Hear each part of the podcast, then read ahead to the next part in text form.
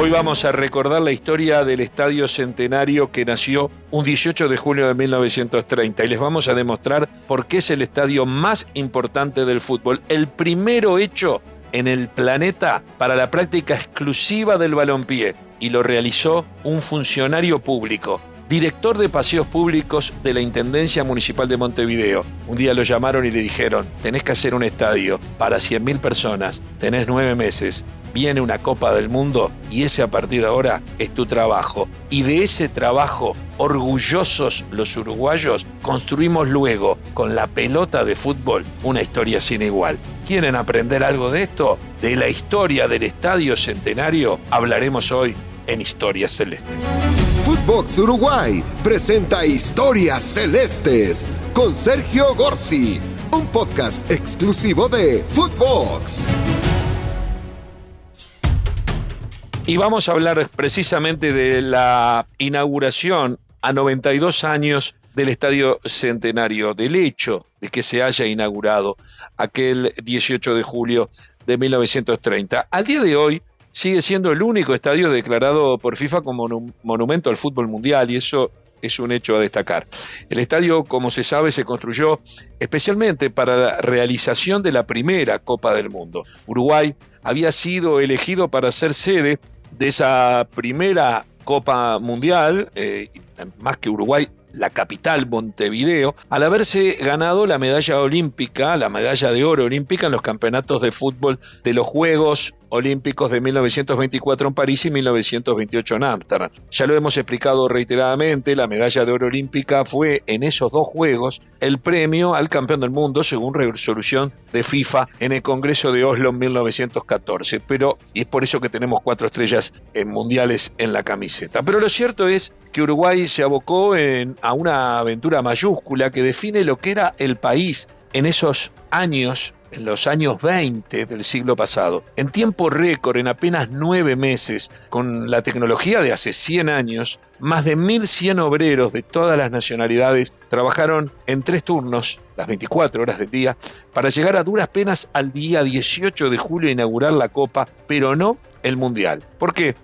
Porque ya estaban las 12 delegaciones extranjeras en Montevideo que más la nuestra iban a jugar esa copa. Y la organización decidió no postergar más el inicio, la inauguración que tenía que ser en el Estadio Centenario, porque eh, no estaba pronto y no terminaba. Incluso aparecían, fue hecho en un parque en un parque donde había bañados debajo y hubo que secarlos y todo eso generaba que hasta último momento aparecieran manchones en la propia cancha que daban a entender que tal vez eso no se iba a poder solucionar, cosa que recién para el 18 de julio se pudo presentar en forma digna. Pero Yendo a esa situación de comenzar el Mundial antes, se decidió comenzar la Copa cinco días antes, el 13 de julio, en dos escenarios al mismo tiempo, en el Gran Parque Central del Club Nacional de Fútbol, que era el escenario casi oficial de las principales competencias deportivas del siglo XX hasta ese momento, hasta el nacimiento del Estadio Centenario, y en la cancha de Peñarol, conocida como la cancha de Positos, haciendo alusión al barrio en donde estaba enclavada, en donde hoy es más o menos el cruce de Rivera, Soca y Pereira. Muy cerquita ambos del Estadio Centenario, ¿no? Unos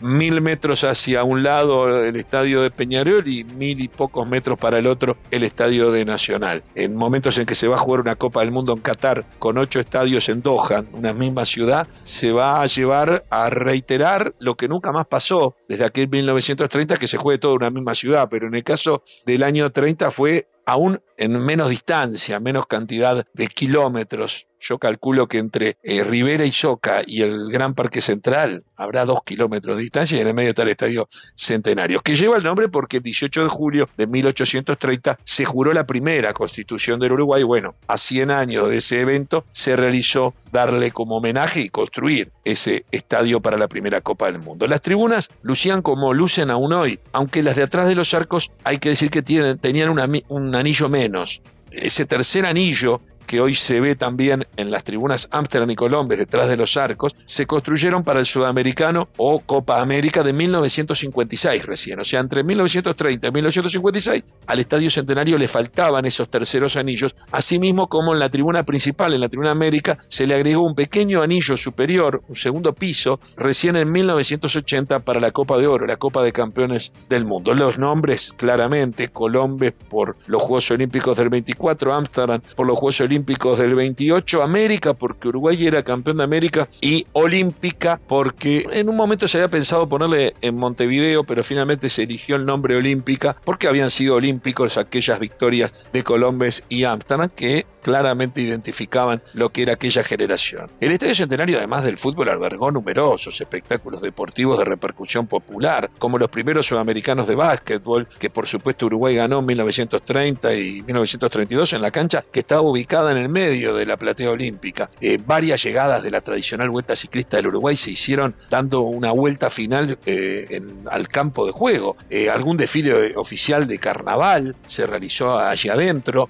grandes veladas de boxeo con Dogomar Martínez en los años 50 o hasta Alfredo Evangelista en los 70, en este caso con un ring colocado en donde estaba la antigua cancha de básquetbol que hoy no existe sobre en el medio de la platea olímpica. Por supuesto que numerosos espectáculos musicales tuvieron al estadio como testigo, desde Paul McCartney y los Rolling Stones en los últimos años, pasando por Cita Rosa, los Olimareños y sin duda Jaime Ross, Natario Oreiro, Rubén Rada, la trupa ateniense, qué sé yo. Cientos de shows más de todo tipo han pasado por el centenario. Pero el Estadio Centenario es símbolo de fútbol. El Estadio Centenario tiene el récord de partidos jugados por Copa Libertadores y entre ellos también de finales. Por ejemplo, eh, Peñarol jugó la final de la Copa Libertadores de América ya en la primera, en 1960. Aclaremos que eran partidos de ida y vuelta y si había igualdad había un tercer encuentro, pero se jugaron las finales de América Peñarol de 1960-61, en esas fue campeón, y el 62 contra el Santos de Pelé que se terminó definiendo en la cancha de River a favor de los brasileños. En 1964 eh, jugó la final nacional con Independiente. En el 65 Peñarol con Independiente y en el 66 con River de la Argentina. Nacional volvió a jugar la final de la Libertadores del 67 con Racing y el 69 con Estudiantes de La Plata. Peñarol en el 70 contra Estudiantes. Nacional de vuelta en el 71 con Estudiantes. Allí Nacional eh, fue campeón como fue Peñarol en el 66, y volvió a ser nacional campeón en el 80 contra el Inter de Porto Alegre, también en el Estadio Centenario. Peñarol jugó finales en el 82 y 87 entre Cobreloa y América de Cali, también fue campeón en esos años, y Nacional fue campeón también en el Estadio Centenario en el partido decisivo ante Newell's Old Boys en el año 88. También se han jugado terceros partidos, partidos en cancha neutral jugados por equipos extranjeros de Copa Libertadores, finales, como por ejemplo Estudiantes y Palmeiras en el año 68 para la primera Libertadores ganada por el equipo Pincharrata. En el 73 Independiente ganó una de sus Libertadores ante Colo Colo, eh, el día que el famoso arriero chileno que había descubierto a los sobrevivientes de los Andes de aquel avión que había caído en el año 72 fue traído por Colo Colo para ganarse la simpatía del público y, desfiló con una bandera uruguaya eh, subido a una mula, eh, emulando, valga el juego de palabras, a lo que habían visto eh, los sobrevivientes del avión caído en los Andes unos meses antes y este arriero les había salvado la vida. En 1976 Boca logró su primer Libertadores ante Cruzeiro de Belo Horizonte, siempre con estadio repleto a pesar de que no había un equipo uruguayo dentro de la cancha. En 1981 la final la jugaron Flamengo y Cobreloa y la ganó el equipo Carioca. Eh, luego, en el 2021, la última, el equipo de Flamengo perdió ante Palmeiras justamente cuando se inauguró, cuando se jugó como final única, eh, tanto la final de la Libertadores como la final de la Sudamericana y se eligió el Estadio Centenario para que allí se jugara. Pero Peñarol, por ejemplo, jugó finales del mundo en 1960 con Real Madrid, 61 con Benfica, en una de las cuales fue, se coronó campeón eh, mundial ante, bueno, primero con, Real Madrid de, Alfredo Di Stefano en el 60, que fue empate, después perdió en Madrid, y en el 61 con el Benfica de Eusebio. También jugó Peñarol eh, con, en el año 66 y le ganó 2 a 0 Real Madrid y le ganó de vuelta en Madrid y terminó siendo campeón del mundo. Eh, Nacional eh, fue campeón del mundo en el año 71, ganándole la final al Panathinaikos, y ya después Las otras Copas del Mundo ganadas por nuestros grandes fueron en cancha, en escenario neutral en Japón en otro sistema de disputa. Eh, la final entre dos equipos extranjeros a nivel mundial que se jugó en el Estadio Centenario fue la de Racing y Celtic en 1967 cuando Racing de Avellaneda logró para su institución la Copa del Mundo que, ostenta aún hoy en las en sus vitrinas, pero también el primer título mundial de todo tipo para el fútbol argentino. Pero eso será para otra historia. Muchos otros partidos históricos se realizaron y algunas estadísticas que son claves. Por ejemplo, eh, Uruguay nunca nunca perdió un partido en el Estadio Centenario por Copa América y por supuesto ganó todos los torneos que jugó.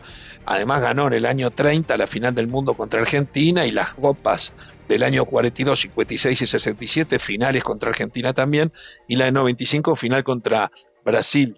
Eh, pero algunos datos eh, por ejemplo, el primer gol en el Estadio Centenario lo hizo el 18 de julio de 1930 al Manco Castro contra Perú. Uruguay le ganó 1 a 0 el, el debut eh, en el Mundial, en donde se realizó el desfile inaugural ese día, pero como ya había comenzado el campeonato hacía cinco días, había equipos que ya habían quedado eliminados, pero fueron a hacer el desfile. Eh, Uruguay jugó los cuatro partidos del Mundial en, en, el estadio, como los tres partidos de la Copa de Oro de Campeones Mundiales del año 81, donde le ganó en forma consecutiva a el equipo de Holanda, a Italia y la final ante Brasil. Eh, Uruguay por Copa América, para que entendamos lo que significó de local, jugó 75 partidos, ganó 69, empató 6, 95% de eficacia en puntos y por, como dijimos nunca perdió un partido. La curiosidad, una de las curiosidades de las finales con Argentina a nivel de Copa América fue que las tres finales que se definieron en el centenario eh, tuvieron se definieron 1 a 0 a favor de los celestes con gol en el arco de la Colombe, eso sea, hacia el mismo arco. Viviano Zapirán fue el autor del, año, del gol del año 42, eh, Javier Ambrois en el 56 y Pedro Virgilio Rocha en el 67. También en ese arco Bengochea anotó su gol ante Brasil en el año, en la final del 95, que motivó que se definiera por penales y en ese mismo arco de la tribuna Colombes eh, atajó un penal decisivo Fernando Alves y marcó el penal ya definitorio el Manteca Martínez para darle eh, la Copa 14 a Uruguay en ese momento. Si bien la construcción de un estadio no tiene por qué estar emparentada necesariamente con grandes victorias, Pensemos que Maracaná, por ejemplo, en donde no solo Brasil perdió en 1950 su final con Uruguay, sino que no pudo tampoco ser campeón en el año 2014. Pensemos que la diferencia entre el Estadio Centenario y Maracaná está también ahí. En Maracaná, Brasil viene hace no tanto de perder una final de América con Argentina.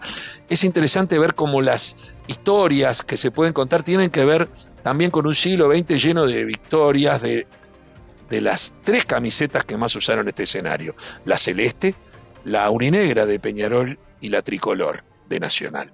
Ellos escribieron páginas inolvidables durante décadas y antes que Nacional volviese a usar el Gran Parque Central como lo hace de local en los últimos tiempos, o Peñarol construyera su propio estadio eh, y también lo usa como local, rotaban religiosamente sus partidos entre sábado y domingo, ya sea como local o visitante, ya que salvo excepciones los equipos chicos elegían jugar en el centenario contra los grandes para con esa recaudación salvar el resto del año. Así me crié yo entre los años 60 y 2000, yendo a ver a los grandes sábado y domingo insisto, en rotaciones que eran casi religiosas y perfectas. Podríamos estar horas contando lo que el Estadio Centenario significa, pero lo cierto es que desde el 18 de julio de 1930 cuando nació, hasta incluso las últimas finales de Sudamericana y Libertadores del 2021, han sido testigos de la historia del fútbol uruguayo, sudamericano y mundial como ningún otro estadio del mundo. A 92 años de su nacimiento, los uruguayos estamos orgullosos de tener tanto para recordar en su casi siempre imperfecto césped. Hasta la próxima en Historias Celestes.